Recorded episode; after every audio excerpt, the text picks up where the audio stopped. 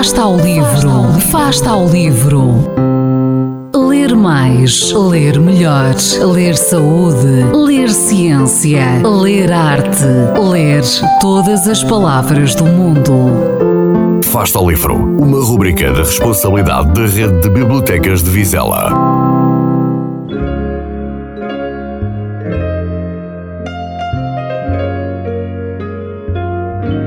No dia seguinte, ninguém morreu.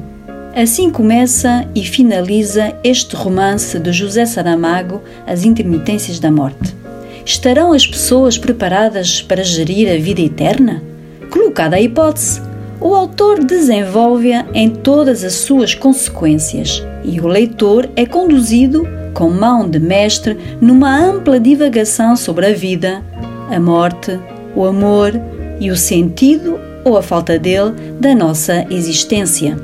Aparece na primeira parte deste magnífico romance uma personagem invulgar, a morte. Escrita com letra minúscula, dona da decisão entre quem vive e quem morre, decidindo, por opção sua, ficar desempregada. É uma atitude de supremacia. O autor imagina um país, um povo e um tempo abandonados, ainda que temporariamente, pela morte.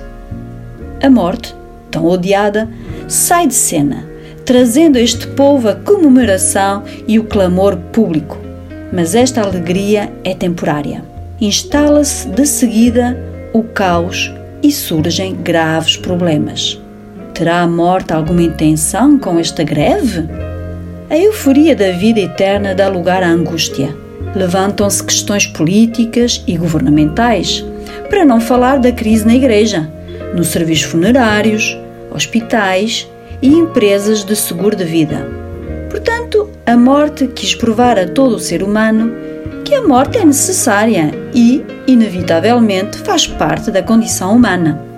Na segunda parte, o autor decide humanizar a morte, fazê-la mulher.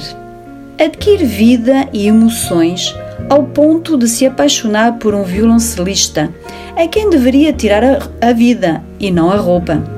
Esta serial killer feminina surge com o intuito de mostrar que os seus métodos são falíveis e que o ser humano é mais interessante do que lhe podia parecer à primeira vista. Ou seja, a morte, agora de carne e osso, interage com o nosso mundo, reflete, preocupa-se e pondera as suas ações.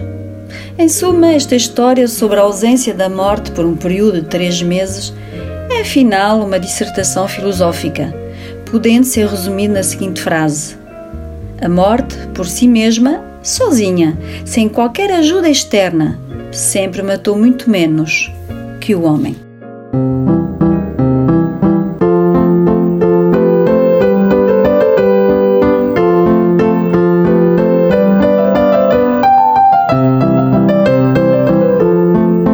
O livro. Quem lê nunca está só.